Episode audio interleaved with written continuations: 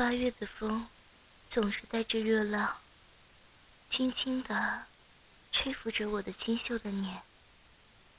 窗外泛着黄色的路灯，好像是通向红灯区的灯笼，此刻却通向修女工的家。修女工穿着工装。就坐到副驾驶上，时不时看着开车的女人，嘴角流出得意的笑容，一只手夹着烟，一只手抚摸着我的大腿，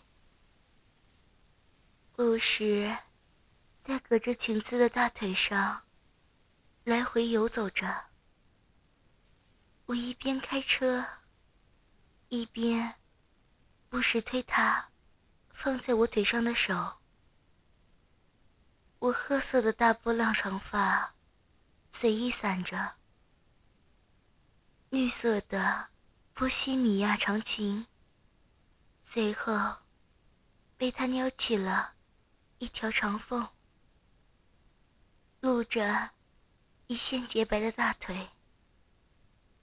六厘米的水晶露指高跟鞋，不时踩着油门和刹车，控制着我的红色宝马一系。人们常说，女人打扮的是为了引起别的女人的嫉妒，这种嫉妒实际上。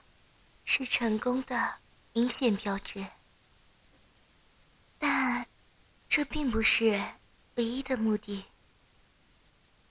通过被人嫉妒、羡慕或赞赏，他想得到的是对他的美、他的雅典、他的情趣、对他自己的绝对肯定。他为了实现自己而展示自己，可是这套衣服在他看来只是情趣的工具。今天下午到城东，有个老婶儿打电话让我去修空调，自己打公交去，公交的空调还坏了。跑过去，热死了。幸好想起小姨子，让你带我一脚。从来没有坐过这么好的车，没想到你开这么好的车。更何况，你不仅接我，还请我吃饭呢。说着，就摸摸车上的物件。好像牛姥姥进大观园一样好骑，大观园一样。这车是我老公送我的，没想到你老公干炮不行，赚钱不错啊。修女工看着自己脏兮兮的工服，淡淡一笑。不许你这么说我老公，他对我很好。